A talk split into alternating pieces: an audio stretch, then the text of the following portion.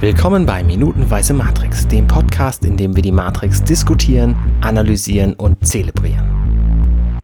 Heute mit dabei der Alexander Hoaxmaster Waschkau. Hallo. Ahoi. Und außerdem dabei ein besonderer Gast diese Woche von den Raketenbohnen, Daniel Le Schröck. Schröckert. Hallo. Hallo, hallo. Genau, wer jetzt da so freundlich vorgestellt hat und der sich jetzt schon wieder fast vergessen hätte, ich habe dich schon Luft holen gehört, ist natürlich Arne Kotnager Rudert, der Chef von der Ganze. Hi das Arne. Stimmt. Hi, hi, hi. Ähm, ja, ich, ähm, ich nehme mich immer selber zurück. Ähm, aber in dieser Woche ist das auch angebracht, denn wir haben ja nun, äh, Daniel, hi, ähm, einen Gast aus dem Fernsehen quasi zu Gast. Und äh, das ist ja total großartig. ja, ihr seid du euch bist Sender. Host bei, du bist Host, nee, Moment, wie nennt man das? Neudeutsch Redakteur, Moderator bei den Rocket Beans, ist das richtig? Das ist richtig, genau. Wie bist du dazu gekommen? Bevor oh ich frage, was du da eigentlich machst. Ähm, durch, ja, durch Glück, durch Zufall. Wirklich durch Glück, durch Zufall. Ich hatte in, vorher als Redakteur gearbeitet bei einem Erotikmagazin namens Coupé Oh, das kenne ich. Darüber.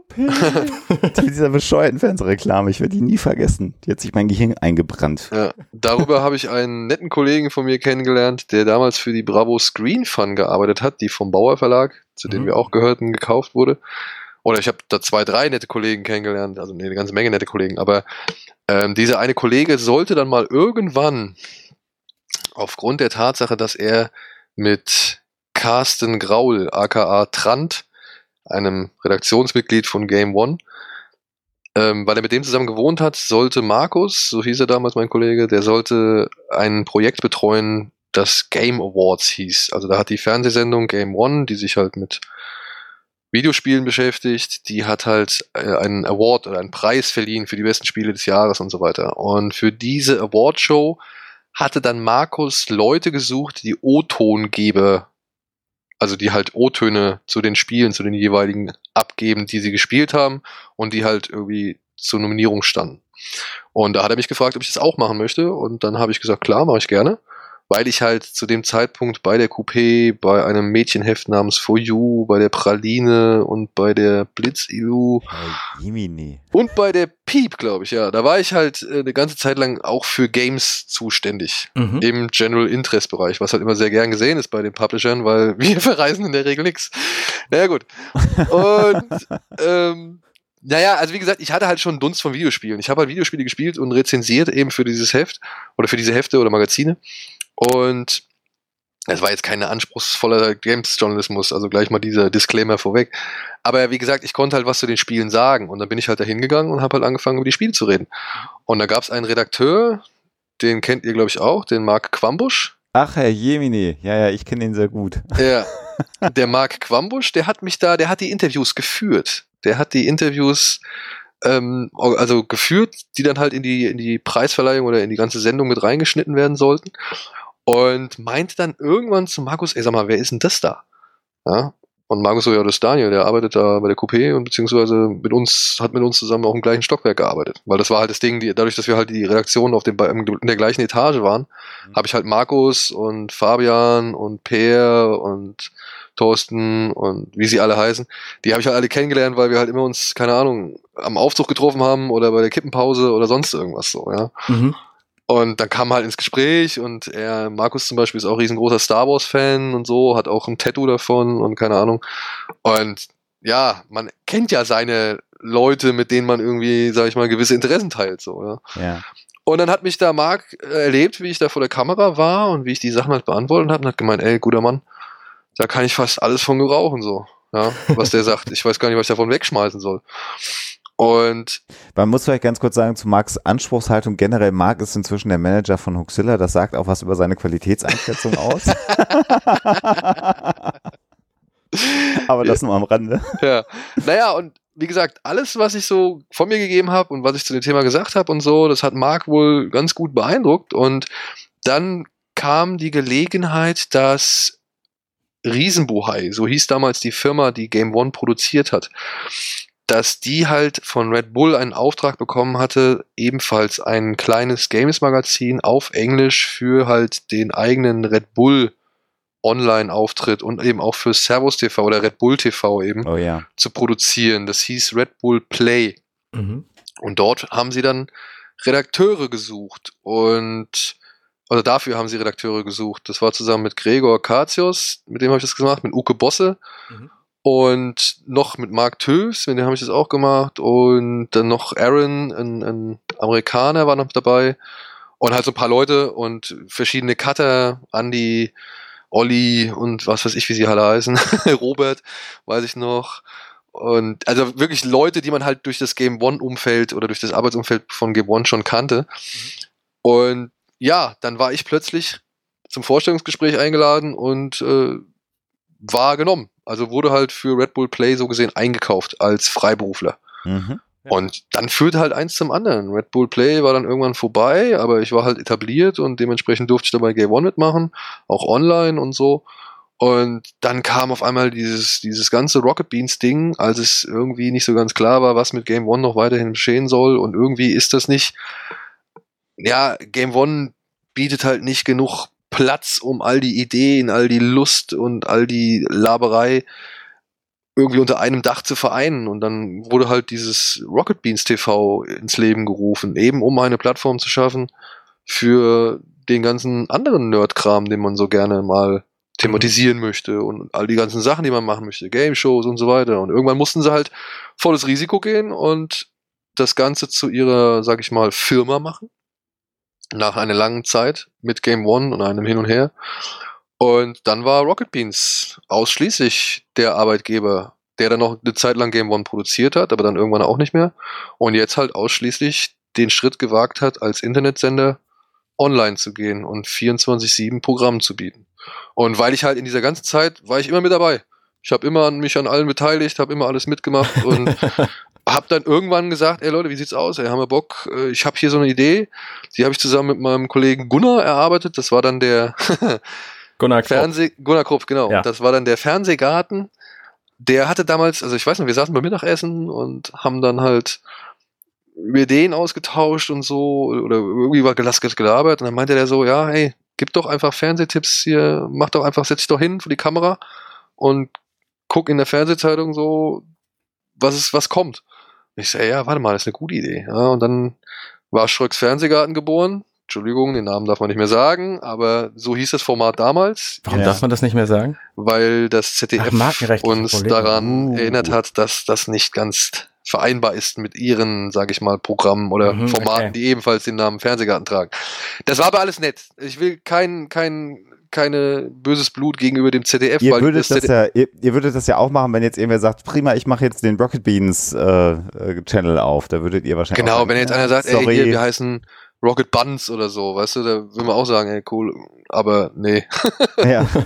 Ge geht nicht so, ja. Und das ja. war alles, ZDF war auch wirklich fair. Die haben halt gesagt, ey, also die haben gar keine rechtlichen Schritte oder so eingeleitet. Die haben einfach nur uns kontaktiert und haben gesagt, Freunde, es ist halt leider so, wir können das nicht durchgehen lassen, das wird halt nicht passieren und wenn wir damit vor Gericht gehen oder was weiß ich, da würdet ihr verlieren, weil es halt aufgrund der, ja, der, des Namens, das ist, suggeriert halt einfach etwas anderes so. Ja. Und waren aber, wie gesagt, alles cool und haben uns auch Zeit gelassen, da irgendwie das neues Format zu finden und so weiter. Aber egal, lange Rede, kurz ist nicht, ich labe schon viel zu ja, viel. cool. Nein, ich finde es gut. Also wir abschweifen gehört bei diesem Podcast absolut zum Konzept. Wir sind ja, ja. nicht mal zum Thema der Sendung gekommen. Das kommt ja später. Und ich würde nämlich auch vorschlagen, also insofern die die Genes also wir haben gelernt, man äh, landet bei den Rocket Beans, weil man die sehr früh kennenlernt und dann einfach nicht weggeht. Äh, ist ja. ja. Das ist, so. das ist ein guter Weg. Ob das noch klappt, weiß ich nicht, aber wer, wer weiß, wie lange es den Sender noch geben wird. Also ich hoffe, es geht halt über Jahre hin weiter und es wird noch, also dass es noch größer wird. Also wir tun ja eigentlich alles dafür, dass das alles ausgebaut wird und immer wieder neue Formen annimmt und immer sich weiterentwickelt und dementsprechend wäre schön, wenn es halt in Zeiten, in denen, sage ich mal, lineares Fernsehen sowieso, ja, gerade im jungen, bei jungen Menschen kaum noch eine Rolle spielt, wenn man dann Teil zu etwas gehört, was eben diesen neuen Weg mitbereitet hat. Mhm. Ja, also wirklich, also ich hoffe mal irgendwann, klar, das klingt jetzt vielleicht ein bisschen eingebildet oder arrogant, äh, aber ich hoffe irgendwann mal, wenn es mal heißt, ey, hier und dann erinnert ihr euch noch damals, da gab es ein Fernsehprogramm und dann wurden da Sendungen nach Fahrplan gezeigt, man musste immer nur warten, bis irgendwie das und das kommt und konnte es nicht zu jeder Zeit gucken.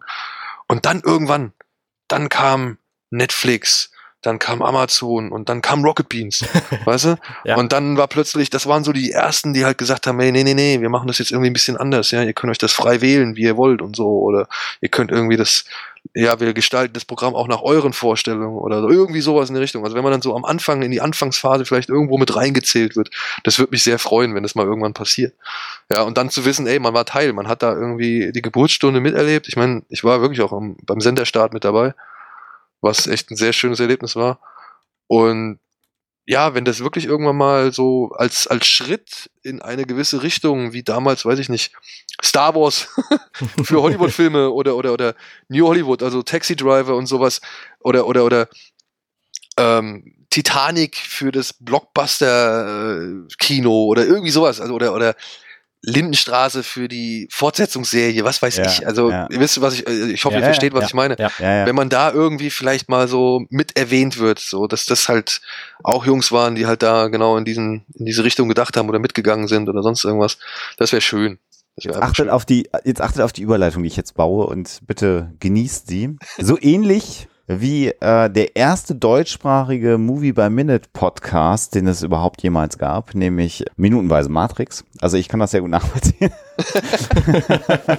dies, äh, dies Feeling.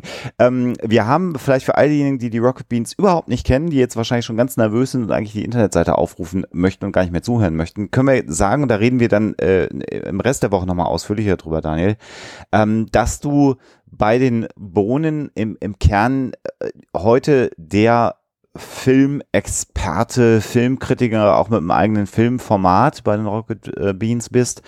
Und das ist natürlich auch der Grund, warum wir dich hier eingeladen haben. Also nicht nur, weil wir dein Fame abgreifen wollen, sondern weil du ja auch ja, man muss ja auch mal sagen, wie es ist, ähm, äh, durchaus äh, dich seit vielen Jahren mit dem Genre Film äh, beschäftigst und dir da auch also tatsächlich ernsthaften Namen gemacht hast und dich da auch gut auskennst. Und ich glaube, bei all den Gästen, die wir bisher hier bei Minutenweise Matrix hatten, bist du ähm, wahrscheinlich tatsächlich der einzige echte Filmkritiker, äh, den wir haben, der sozusagen auch ein Stück weit seines Geldes damit verdient, Filmkritiker zu sein. Du hast ein eigenes äh, Filmformat oder Kinoformat bei den Bohnen. Da reden wir aber noch drüber, nur dass die Leute das einordnen können, warum wir jetzt uns nicht beliebig irgendeine Bohne eingeladen haben, sondern schon die Filmbohne, wenn man das vielleicht mal so formulieren möchte. Ja, und ja, und also das, da werden wir bestimmt dann auch nochmal im Laufe der Woche drüber sprechen. Und darüber hinaus arbeite ich halt auch noch fürs ZDF, beziehungsweise habe dann im Laufe der Jahre, weil ich ja Freiberufler bin, auch für Tele5 gearbeitet, für ProSieben gearbeitet, jetzt fürs ZDF, jeweils dann immer mit Steven Gätchen zusammen und Mhm. habe dort mit ihm ein Filmformat betreut und dann habe ich noch bin ich noch beteiligt an einem YouTube-Kanal Fred Carpet, der halt auch äh, mit Steven zu tun hat, beziehungsweise der von Steven mitgegründet oder aufgezogen worden ist, wo ich ebenfalls Video, also Reviews mache oder Besprechungen mache von Blu-rays und DVDs und trotzdem auch redaktionell hinter den Kulissen halt ziemlich viel mit erledige und so. Also insofern ist Filme gucken schon noch etwas, was du tatsächlich beruflich machst, aber wahrscheinlich nicht minutenweise. Nee, also, also äh, Alex hatte mir ja von der Idee erzählt, beziehungsweise Alex hatte mir das ja, äh, hatte mich ja gefragt und äh, dann habe ich natürlich nachgefragt, was das genau ist und äh, fand das wirklich spannend. Ja, und ich glaube auch, dass dass Matrix ein Film ist, bei dem sich sowas anbietet. Ich würde jetzt nicht behaupten, dass vielleicht High School Musical ebenfalls das gleiche Potenzial hätte. Also Ähm, für die fünf Hardcore-Fans von High School Musical vielleicht, aber tatsächlich äh, sehen wir das, äh, ähm, haben wir das auch so empfunden. Ähm, Matrix, du bist, ähm, ich, ich spoiler das nicht, weil man das natürlich über dich alles findet im Netz, einen, einen kleinen Tuck jünger als ich, aber gar nicht wirklich viel. Also wir sind quasi ein, ein fast ein Baujahr ähm, äh, Schreck. Kannst du dich erinnern, wann du den Film das erste Mal gesehen hast? Vermutlich im Kino, oder? Ich habe den im Kino gesehen, ja. Ich habe den im Kino gesehen und Fandst du äh, scheiße oder was? Nein, nein, nein, nein, nein, nein, nein, nein, nein, nein. Scheiße, scheiße, auf gar keinen Fall. Auf gar keinen Fall. Aber sagen wir so, ich war so ein bisschen, ja, wie sagt man, disappointed on a higher level. Ja, Okay. aber, oder on a, on a outer level, sagen wir es mal so. Also der Film ist ja wirklich, der ist geil. Keine Frage. Ich saß da im Kino und habe gedacht, boah, Hammer. Ja, geile Bilder, geiler Soundtrack, geiler, geile Sounds. Ja, die, die Farben, die Ästhetik, die Mischung, die Variation, die Perspektiven der Bilder einfach. Also wirklich, da war ja, sind teilweise ja so viele Bilder, wenn du die anhältst, die kannst du dir ausdrucken und einrahmen und an die Wand hängen und die würden, glaube ich, immer noch nichts an ihrer, sage ich mal, Faszination verlieren. Allein, ja, da kommen wir leider nicht hin zu dieser Szene, aber allein diese Szene, wenn der Hubschrauber von unten gezeigt wird, während er mit der Gatling Gun in dieses, in dieses Hochhaus reinballert und auf den Zuschauer so gesehen diese Die Patronen Patronenhülsen drauffallen. Ey, was ist das für ein geiles Bild so? Also sowas hast du ja noch nicht gesehen. Allerdings, allerdings, ja, muss ich dazu sagen, und das werde ich wahrscheinlich des Öfteren in den nun folgenden Minuten, die wir besprechen, von mir geben. Ja, und ich kann es jetzt gleich schon mal als großen Disclaimer da vorweg schicken. Ich bin ein riesengroßer Fan des asiatischen Kinos. Ah, okay. Mhm. Und das war ich halt schon lange vor Matrix. Ja. Ja. Und meine große Liebe, wirklich ein Mann, den ich, den ich jederzeit heiraten würde, wenn es denn, ja, keine Ahnung, meine Vorlieben wären oder meine Ausrichtung, ähm, den ich einfach bewundere und vergöttere und einfach in eine andere Sphäre setze als alle anderen Regisseure, obwohl ich mir auch seiner Fehler und, und schlechten Filme bewusst bin. Keine Frage, ja. Aber das ist halt einfach der Mann, der für mich ein Kinobild geprägt hat, das ich so in mein Herz geschlossen habe. Das ist John Woo.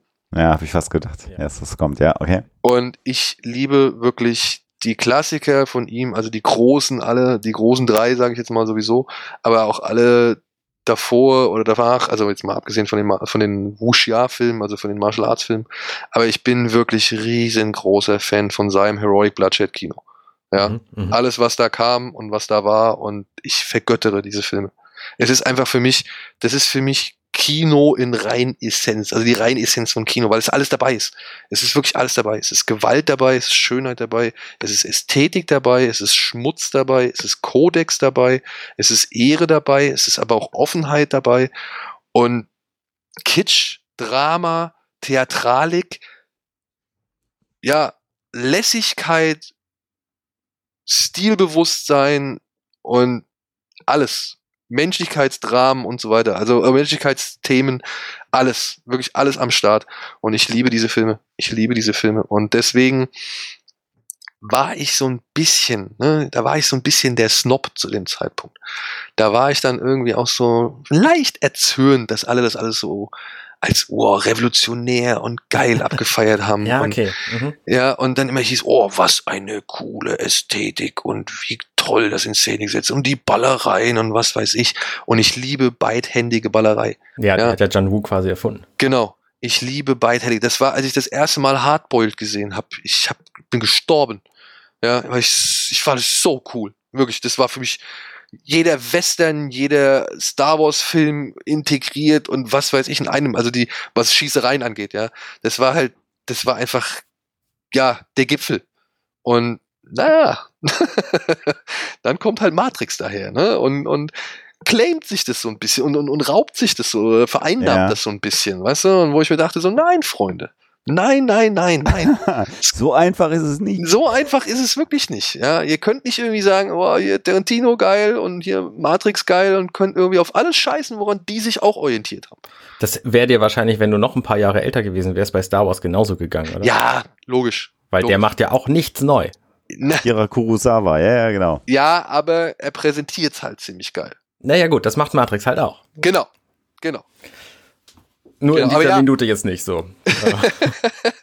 Aber das war halt eben, das war so mein, weißt du, das war so mein, mein Gefühl, meine Gefühlswelt zu diesem Zeitpunkt. Mhm, okay. Und ich war auf der einen Seite wirklich begeistert, wie das Ding in Szene gesetzt ist und was das auch erzählt. Ich fand das ja auch eigentlich richtig clever.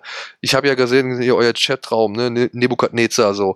Bis ich da mal, also damals war das ja noch nicht gang und gäbe mit, mit Internet und all so ein Kram, beziehungsweise, also da hat man das Internet noch nicht so zu, so schnell zu nutzen gewusst wie, wie jetzt oder so sehr zu nutzen gewusst wie jetzt.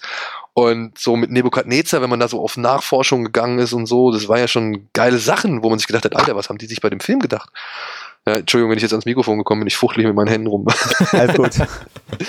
Und deswegen, ja, also es war zum einen Begeisterung, es war aber auch zum anderen so ein bisschen Frustration, dass die Menschen das nur anhand von Matrix zu schätzen wissen, was die Asiaten schon viel früher teilweise gemacht haben. Und das Ja. ohne den ganzen Millionenaufwand, ja, ohne den Hightech-Schissel und ohne die, ich meine, es kommt ja nicht von ungefähr. Die haben ja Yuan Wuping als Stunt-Koordinator geholt, der ihnen das ganze Wirework beigebracht hat. Das war ja alles im asiatischen Kino schon längst etabliert. Ja, und ja, ich fand es halt so schade, dass da die wenigsten Leute noch mal ein bisschen tiefer gegraben haben. Ja, das, Hast du denn, ähm, äh, also kann ich gut nachvollziehen, äh, dann kann ich auch das, das Jammern auf, auf sehr hohem Niveau äh, verstehen. Ähm, es gibt ja dann auch, und da werden wir auch diese Woche noch drüber reden, ganz konkret, ähm, ja nicht nur äh, John Woo, so im Generellen, der, also im besten Fall würde man ja sagen, sie haben ihm eine, eine große Hommage gemacht mit diesem Film. So, das ist ja immer das, wenn man es fein ausdrücken will.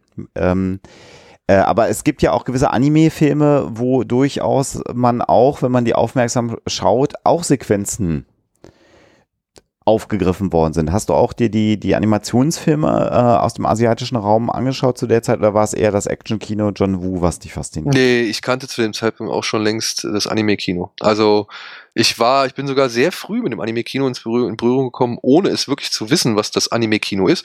Denn ich habe nämlich damals die, die äh, tolle Gelegenheit gehabt, den Noshika in The Valley of the Wind ähm, von Hayao Miyazaki in der, in der, amerikanischen Fassung zu sehen.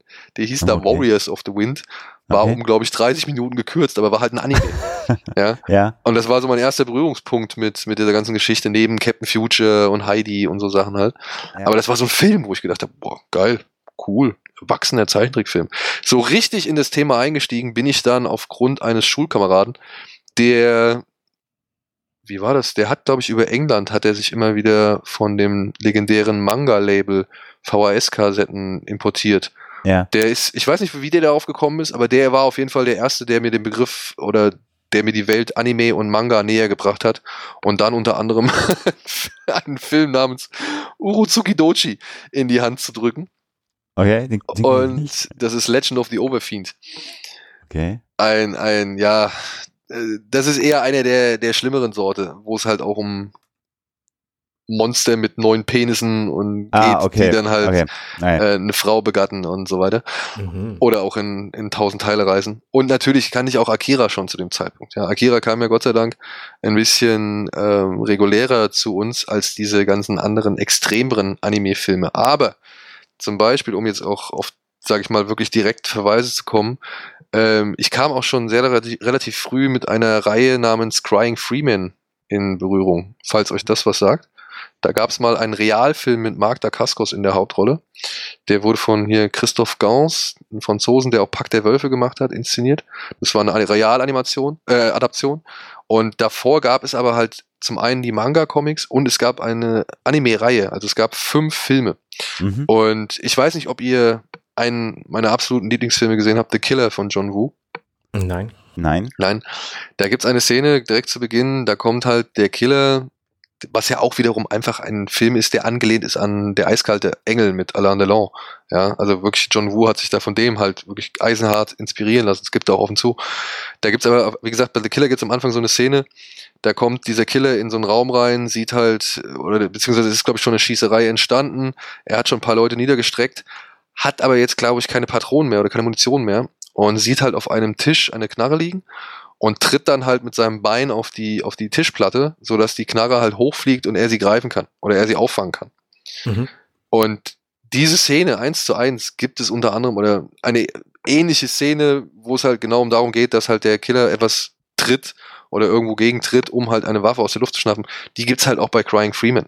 Ja, also die haben sich schon gegenseitig befruchtet, diese ganzen Genres und Filme. Mhm. Also ich könnte jetzt, ich würde jetzt auch nicht, also ich weiß jetzt leider auch nicht, welcher Film zuerst war, ob jetzt The Killer zuerst war oder halt eben die Crying Freeman Animationsfilme. Das jetzt, Freeman ist von 95 und The Killer von. Aber der- 89. der Zeichentrickfilm, Ach, der, der, der ist von 88 tatsächlich. siehst du? Ja, Okay. hast recht. Also ich glaube, da hat sich auch John Woo bei den Anime-Filmen bedient. Durchaus denkbar. Ähm, was wir äh, auch immer noch fragen, also das ist mal ein, ein, eine sehr Sehr umfassende Einordnung, nichts anderes haben wir uns von dir versprochen. ähm, ähm, äh, die, die Werbekampagne damals, ähm, hast du die auf dem Schirm gehabt? Also die war ja schon, wie ich finde, zur damaligen Zeit etwas Neues und Besonderes. 99.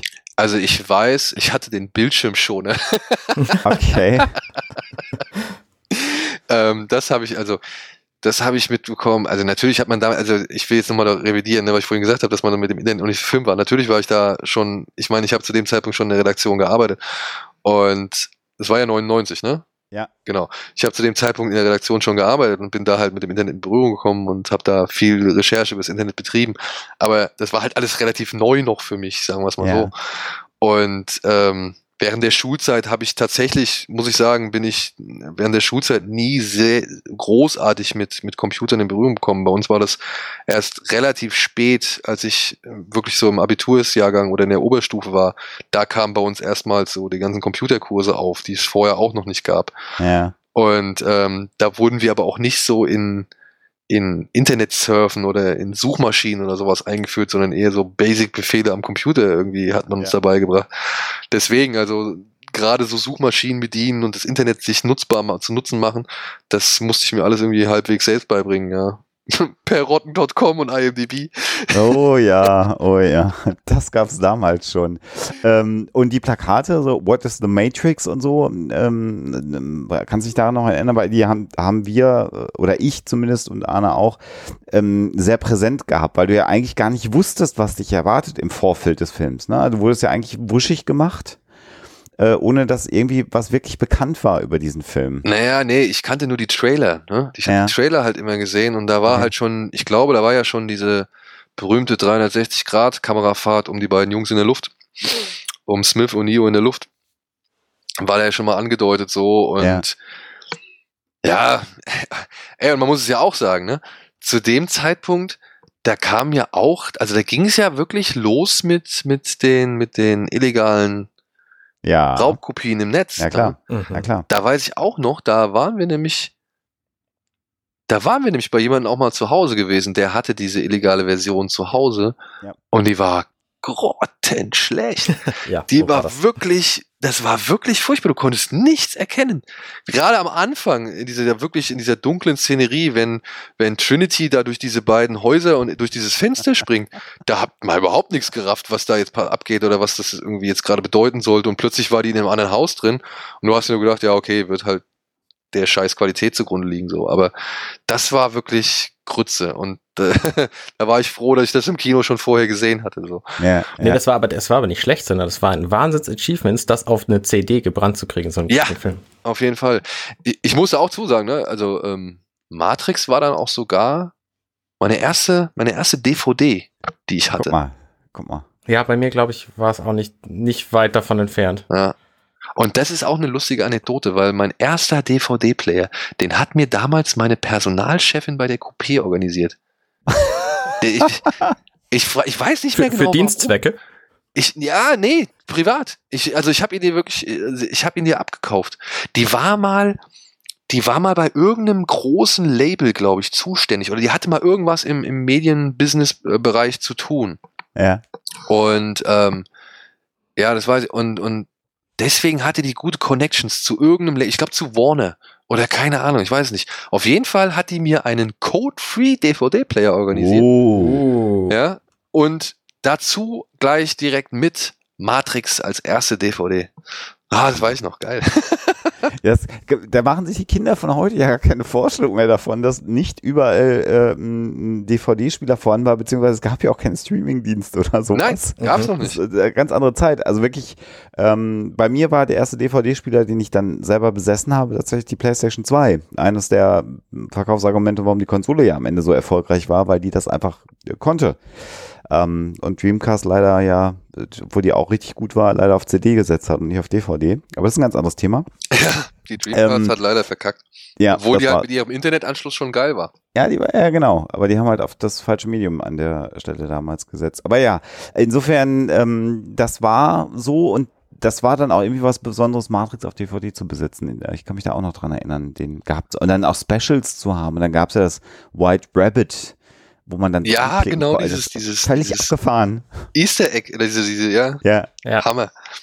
Aber damals war DVDs ja auch noch total in der Findungsphase. Ich erinnere mich, dass die Matrix DVD so eine Papphülle hatte, die war völliger Mist. Die hat eine Papphülle gehabt, die habe ich immer noch. Also die DVD habe ich immer noch. Ein, Mit ein dem- Schmuckstück meiner Sammlung. Kunststoffverschluss, ne? Mein, Ja, genau, mit so einem Kunststoffverschluss und meine ist halt irgendwann dem Wasser anheimgefallen, weil das einfach Pappe war und es nicht überlebt hat. So, Pech gehabt. Ja gut, aber inzwischen gibt's ja auch äh, Blu-Rays, ne? ja. Und 4, 4K Digital Download. Ja, das haben wir letztens bei meinem Kollegen Andy Bade, haben wir die 4K-Version mal angeschaut. Das sieht schon ziemlich cool aus. Ich selbst muss sagen, ich habe noch diese, ich habe noch diese Komplettbox mit dieser kleinen Neo-Büste. Ich Ja, hab die die hab ich Box auch. ohne die Büste. weil die Büste, da war ich dann am Ende zu geizig für, weil das war, glaube ich, dann schon die zweite oder dritte Version von Matrix, die ich hatte. Und da wollte ich mir dann nicht auch noch die Büste hinstellen. Aber Ah, die ich Box, ich habe die Box ohne Büste. Die Aber ja. mein Wohnzimmer. Nee, ich habe die, ich habe die mit Büste. Die war damals irgendwann auch irgendwie relativ günstig. Ich glaube, ich habe nicht, glaube ich, nicht mehr als 10er bezahlt oder so. ja, dann. Und fand es ganz nett, so alle, alle Filme zu haben, plus die Extras, plus Animatrix. Mhm, Das fand ich auch gut. Und ja, das Ding steht jetzt bei mir oben im Regal. Ich habe es nie ausgepackt. Ja, aber was soll ich sagen? Ähm, ich habe es aus dem auch aus dem Grund nicht ausgepackt, weil ich Animatrix sowieso separat nochmal vorher hatte, ja, hatte hatte ich auch. Ja. weil ich den ziemlich geil fand. Ja. Und äh, mich gewundert habe, warum sie so geile Zeichentrickfilme rausbringen, aber so zwei schrottige Fortsetzungen. Mhm. Und die Fortsetzung haben mich nie interessiert, habe ich auch nie besessen bisher.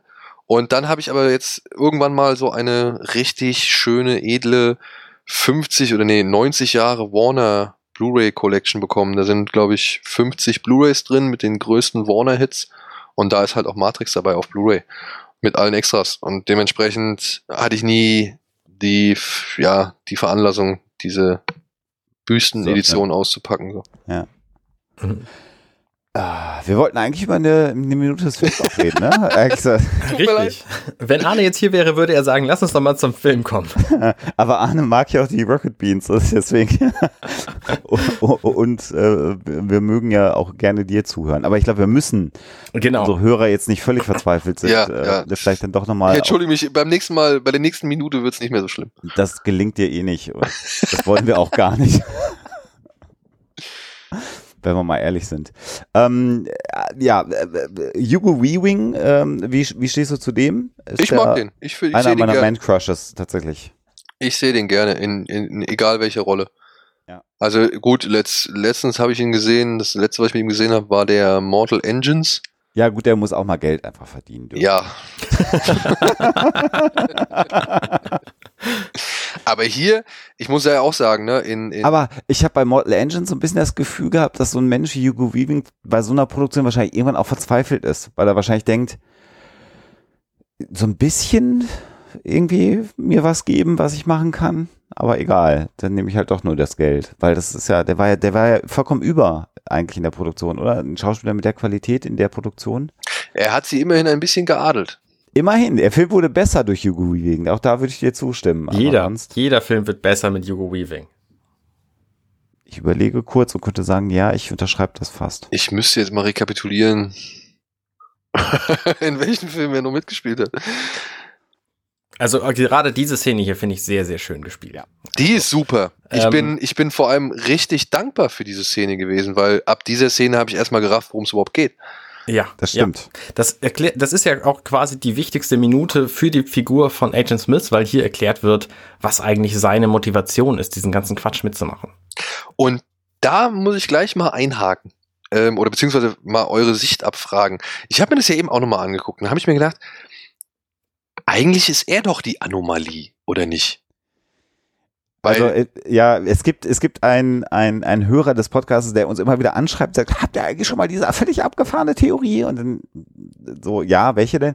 Eigentlich ist doch Agent Smith der Auserwählte. Und äh, das ist ja genau der Punkt. Also äh, Smith könnte auch durchaus, also insbesondere durch die Fortsetzung betrachtet, eigentlich derjenige sein, der das ganze Konzept ja zum Wanken bringt, wenn man es ein bisschen abstrakter sich betrachtet. Naja, Inso- ich meine, Neo, wenn man es jetzt so will, ist ja sowieso schon von vornherein zum Rebell programmiert. Sage, ich, Mhm. sage ich jetzt einfach mal so. Und Smith war aber eigentlich ein Agent, ja, der Matrix, also dem Gehorsam schon von vornherein verpflichtet. Und der entscheidet sich ja mit dem System gegen das System zu kämpfen und sein eigenes System zu werden. Ja. Ja, Mhm. ich meine, was will er denn? Er will raus. Das sagt er ja in der Szene. Er will aus diesem Zoo, aus diesem Gefängnis, aus diesem Programm, will er ja raus. Er will ja nach, wenn ich das richtig noch in Erinnerung habe, will er ja die Zugangscodes für Sion haben, um da irgendwo zu existieren. Nee, Oh, er ich- will das zerstören. Das Oder Er wird auch. zerstören. Und, und, und wenn er Zion zerstört, gibt es keine Notwendigkeit für ihn, innerhalb der Menschenmatrix zu sein, sondern er kann dann zurück zum Mainframe gehen. Ja, aber Also- glaubt er denn, der Mainframe find's geil, dass er quasi die Hauptenergiequelle so gesehen vernichtet hat? Naja, die in Sion sind, die sind ja eh nicht angeschlossen. Sondern Stimmt. die machen ja die Rebellion, Rebellionen arbeiten daran, dass die Batterien flöten gehen. Ja, aber also ich meine, er will doch komplett weg, wenn ich das verstanden habe. Er will ja nicht, er will ja weder in der Matrix sein, noch irgendwie beim Rest seiner. Nein, nein, er will einfach aus der Matrix raus, weil er auf die Menschen keinen Bock hat. Das ist ja auch das, was er hier explizit sagt. Er hasst, er hasst diesen Planeten, diesen Zoo, es stinkt alles und es ist furchtbar und äh, er hat immer das Gefühl, dass er sich infiziert hat und so. Ja, genau. Aber bedeutet das nicht auch gleichzeitig, dass er, weil er wird ja genau dafür installiert. Also er widersetzt sich seiner Programmierung. Und die, die Tatsache, dass er sich seiner Programmierung widersetzt, da kann er doch nicht erwarten, dass die Leute, die ihn programmieren oder die Sachen, die, oder die, die Einheit, die ihn programmiert hat, dass die das cool findet. Also, dass seine, Da bin ich mir gar nicht so sicher, ehrlich gesagt. Ähm, ich, ich wollte dich jetzt gar nicht unterbrechen, aber eigentlich doch, weil ich nämlich nicht glaube, dass er seiner Programmierung widerspricht, weil seine Motivation, Sion auszulöschen, ist ja wahnsinnig hoch. Was genau das ist, was sein Programm nötig hat. Wo diese Motivation dann herkommt, das kann ja auch Teil der Programmierung sein. Ich Das- sagen, er ist ziemlich abst das ist das Paradoxe an ihm. Also er hasst, dass er da sein muss und seine Aufgabe ist aber dafür zu sorgen, Sion zu zerstören und dann am Ende nicht mehr dort sein zu müssen. Und da ist halt die Frage, hat dieses Programm, was er ja ist, er ist ja kein Lebewesen, diese Motivation alleine entwickelt? genau. Oder ist sie ihm sowieso einprogrammiert worden, damit er effizient das machen kann, was er tut? Das ist ja die spannende Frage, die auch nicht beantwortet wird. Und die Frage ist auch, warum kann denn ein Programm Ekel empfinden? Warum kann ein Programm riechen? Riechen. Warum kann sich ein Programm schmutzig fühlen? Das wäre ja alles gar nicht nötig.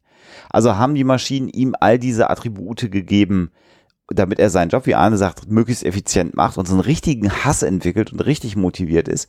Oder, äh, das wäre dann ja das, was du gerade gesagt hast, äh, Daniel, ähm, ist da irgendwas schiefgelaufen in ihm drin und plötzlich entwickelt er ein Eigenleben, was nicht vorgesehen ist. Und das wird einfach nicht beantwortet im ersten Matrix-Film. Im ersten Also- Matrix-Film sowieso nicht, aber ich Genau. finde halt auch später, ne, da operiert er ja eigentlich abseits Ja, von allen. Weil ich meine, Neo geht ja am Ende in die, was, ist- wie soll man sagen, Machine City, in die Maschinenhauptstadt Ja, und konfrontiert ja und bietet ja Frieden an. Den bietet er ja abseits, der bietet ja nicht an, um damit, damit Smith aufhört, sondern damit auf jeden Fall hier diese Drohnen, diese Tentakeldrohnen, Ja. damit die ja aufhören, den Angriff fortzusetzen auf Sion. So. Und dann kommt ja erst der große Clash mit, also beziehungsweise dann kommt ja auch nochmal der Clash mit, mit, mit, mit Smith separat dazu. Also da hat aber Smith ja, wirklich schon den, autark den von dem, Virus. von dem Ganzen, oder? Ja, aber da hat ja Smith auch quasi den Virus Neos schon einmal in sich gehabt. Da ist ja die Frage, ob Neo da sein Programm tatsächlich dann, was wir am Ende des, dieses Films hier sehen, äh, so weit äh, out of whack gehauen hat, dass das sich dann so entwickelt hat. Also da gab es ja die Interaktion zwischen Neo und Smith hier in Nee, diesem ja, ja. Aber äh, äh, klar, also es ist, ähm, hier wird eine, ein Programm, eine Maschine plötzlich sehr, sehr vermenschlicht und mit der, mit der vielleicht stärksten menschlichen Emotion, die man haben kann, nämlich Hass. Hass und Ekel. Ja. Vielleicht Liebe. Kann man sich jetzt überschreiten, was ist stärker. aber ja. Aber das der Hass so mit den schnellsten. ja. Und, und ganz tiefen äh, äh, und, und so quasi urinstinktmäßig. Und er spielt es ja auch so, ne? Also der ist ja wirklich, Ja, vor allem wie er, wie er, wie er Lawrence Fishburne, das ist die beste, die, die beste Szene, wenn er, ich liebe den Moment, wenn er mit dem Finger über die Glatze streicht, ja, dass er dann Mhm. Obwohl er sagt, dass er dann, und dann, dann kommt ja noch das Paradoxe, wieder das Paradoxe, und obwohl er dann sagt, ich find's ekelhaft und so weiter, nimmt er ja dann irgendwann seine ganze Hand dazu Ja. und schmiert dann mit der ganzen Hand über seine Glatze und, und hält ihm dann, hält dann Fischburn das um die Nase. Das ist echt schon sehr, sehr geil. Es zeigt noch einmal, wie angewidert er eigentlich ist, ja, und trotzdem lässt er es zu. Aber ja, das ist auch dieser, dieser kleine Nebensatz, ne? Von wegen, ja, ihr, ihr Geruch, wenn es das überhaupt gibt. Er weiß ja gar nicht, ob es das gibt, so. Also, Ja. wieso sollte er riechen können? Ja. Naja, die Matrix kann das ja offensichtlich indizieren, äh, injizieren in Leute. Also auch die Leute, die in, in irgendeinem Pott leben, ihr ganzes Leben lang, die wissen ja, wie man riecht, weil die Matrix ihnen sagt, wie sie riecht. Genau. Ja, Oder- aber die haben ja ein Brainy, also was angesteuert wird. Und das Brainy hat ja einfach so den äh, Bulbus olfactorius. Also so, der ist ja im Brain angelegt. So oder so im genetischen Code. Vielleicht haben sie ja einfach das Brain dann irgendwie gekopiert für diese, für diesen Erkenntnis. Möglein, Möglein, man weiß es eben. nicht. Also ich weiß nicht. Ich, äh, also für mich ist Smith eine auch viel zu große Anomalie, ja. um, um jetzt einfach nur zu sagen, äh, a Program gone wild oder so. Oder dass irgendjemand ihn so programmiert hat, kann ich mir halt einfach nicht vorstellen. Dass der Ekel empfindet. Das, das, warum? Irgendwas ist komisch, ne? Und was ich, was ich in dieser Szene, wir haben es ja gerade schon beschrieben, also diesen Ekel, den er schildert, dann, dass er ihm da äh, Lawrence Fishburne, der bis dahin ja sozusagen der Fels in der Brandung war, der ist ja jetzt ja völlig äh, äh, drunter und drüber, Lawrence Fishburne, ja, also jetzt ist, der ist, kann sich ja gar nicht mehr wehren. Äh, Und parallel zu dem Ekel kommt ja dann aber auch so die Verzweiflung hinzu, weil er muss das aus dem Kopf von Fishburne, also von, von Morpheus, die Codes einfach haben. Und wenn er ihn dann so mit beiden Händen an den Kopf fasst und ne, er sagt, ich brauche die Codes, das ist ja auch echt schon Verzweiflung. Der hält's nicht mehr aus und trotzdem ist er wieder auf so einen scheiß Menschen angewiesen, der ihm da die, die Codes dann trotzdem noch geben muss. Das ist, ich finde das schauspielerisch sehr gut und diese Dynamik, die sich da entwickelt. Ne? Also er kann ihn, er, er kann ja jeden Menschen zerquetschen, tot machen, sich reinbeamen, wie auch immer als Agent, aber die Codes rausziehen er muss halt warten, bis es soweit ist. Und das macht ihn fertig. Und das ist irgendwie. Und es schön. gibt ihm auch eine gewisse Tragik. Ja. Ja, ja. Ja, wichtige Szene, wichtige Minute, meiner Ansicht nach. Ist ja auch beim, beim Bösewicht, äh, wenn man so ein bisschen mal auf Filme schaut, äh, gute Bösewichte haben immer eine gut nachvollziehbare Motivation. Wenn die nur böse sind, weil sie böse sind, funktionieren Bösewichte ja in Filmen auch nicht sonderlich gut. Und je besser die Motivation ausgearbeitet ist, desto besser funktioniert ein Bösewicht. Und hier wird er ja sehr dreidimensional plötzlich Agent Smith. Von dem maschinellen Wesen ja fast zu einer, zu einer emotionalen Entität. Und das, was man aber damals halt noch nicht so ganz realisiert hat, glaube ich, also ich zumindest nicht. Ich fand einfach nur, okay, die Maschine weg, die find's scheiße da, die finden ja. Menschen ekelhaft, alles klar. Aber was da ja noch hinzukommt, ist ja eigentlich die Dimension, wie lange er das schon macht. Ja, Mhm. Also, der ist ja mal irgendwann angetreten, hat sich gedacht, ey, cool, hier ist alles super, ja, hier ist alles fein, wenn du Teil des Teams bist, so, ja, und wie lange er das schon machen muss, um halt wirklich eben diesen, diesen, ja, diese, diese Induktion von Geruch wahrnehmen zu können und wirklich dann auch daraus einen Ekel zu entwickeln. Das erfährst du ja alles erst später, dass, Ma, dass Ja. Neo ja die x-te Version von genau. x Generationen ist, die halt äh, in dieser Matrix gefangen sind. Aber ja, ne, das macht auch schon mal hier nochmal dieses, schon mal ein kleines Fenster auf in, in die Vergangenheit so. Und das realisiert man jetzt in diesem Moment noch nicht, aber ich finde dadurch, dass man sich jetzt rückblickend damit beschäftigt und das nochmal bespricht, äh, wird halt auch da nochmal klar. Ich denke mal, die Wachowskis hatten sich schon so ein bisschen was gedacht, dass das schon alles uralt ist. Und äh, dementsprechend finde ich schön, dass man auch da nochmal jetzt nach äh, rückblickend so so noch eine weitere Dimension bekommt. Mhm.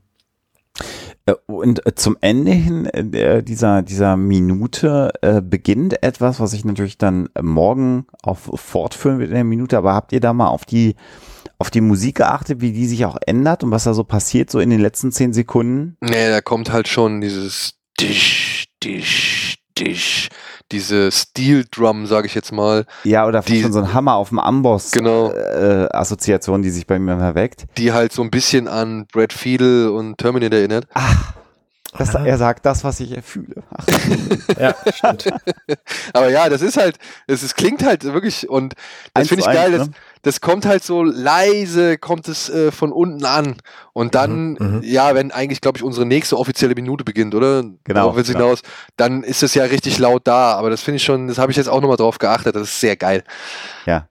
Und auch schön, dass du tatsächlich Brad Fiedel und, und, und Terminator da hattest, weil das habe ich, glaube ich, bisher ähm, beim Gucken ist mir das nicht aufgefallen, aber jetzt, wo wir hier das Zeug uns minutenweise angucken, nochmal in der Vorbereitung auf, auf, äh, auf diese Woche, macht das plötzlich Klick bei mir. Ich gedacht, Moment mal, das ist ja exakt ein Stilelement aus Terminator, tatsächlich Ja. dieses Perkussive, was sie hier verwendet haben. Schön. Haben wir was vergessen, Arne? Ich glaube nicht. Also ich finde es ziemlich bemerkenswert, dass, äh, dass äh, das haben wir aber auch schon erwähnt, dass er halt, ähm, obwohl er Smith Morpheus so eklig findet, den so viel anfasst. Also zuerst der Finger, Ja. dann die Hand und dann irgendwie das unter die Nase reiben und dann mit beiden Händen den Kopf festhalten und dann auch noch drücken. Da steht auch alles so im Skript drin, ähm, dass er das wohl machen muss, aber ähm, ich weiß nicht, das ist so ein bisschen, so ein bisschen Verzweiflungstaten. Es ist so wie, Ja, ja, genau. wie wenn du in Hundescheiße reintrittst, so, und dann einfach dir denkst, boah, das ist ja richtig eklig und das dann mit der Hand rauskratzt, so. Oder Bild. es in die Hand nimmst und deinem Hund hinhältst und denkst dir, was soll das? Ja, so ungefähr. So Genau. ungefähr. Also so richtig völlig irrationale Verzweiflungstat. Ja. Das, Aber gut, der will halt raus, ne? ja, genau, genau. Er will halt raus. Das ist einfach alles, was er will. Und wir wissen ja durch, sag ich mal, also das ist ja auch nochmal so geil. Wir wissen ja eigentlich, wie scheiße es ist, in der Matrix zu sein, weil du halt normalerweise in so einem komischen, glibberigen Kasten schlägst und, und tausend Schläuche im Körper hast, so, ja. Ja. Und wie kacke muss es dann für den sein, so? Weißt du, was ich meine? Ja, ja, ja, klar. Ja, ja. Echt Ja. unangenehm. Ja. Aber er Gut. war trotzdem Arsch und er verdient auf jeden Fall eine harte Strafe. Ich habe mich am Ende sehr gefreut, als Neo da steht und Hm. hier Talk to the Hand macht, so. Also das fand schon, das, das war schon sehr gut. Ja, wir, wir werden uns auch gefreut haben. Wenn das soweit ist. Gut, komm, wir haben noch den nächsten, wir müssen zum nächsten. Ja, ja, Wir ja, haben ja. doch ja. keine Zeit. So, Daniel, war also ein tschüss Fest. für heute. Bis morgen. Genau. Ciao, ciao. Macht's gut. Alles Tschö. klar, tschö. Hey, ich bin Arne und das war Minutenweise Matrix. Wenn euch dieser Podcast gefällt, dann unterstützt mich doch ein wenig. Ich schneide, produziere und hoste diesen und weitere Podcasts wie auch andere Projekte im Netz. Informationen, wie ihr mich unterstützen könnt, findet ihr auf compendion.net.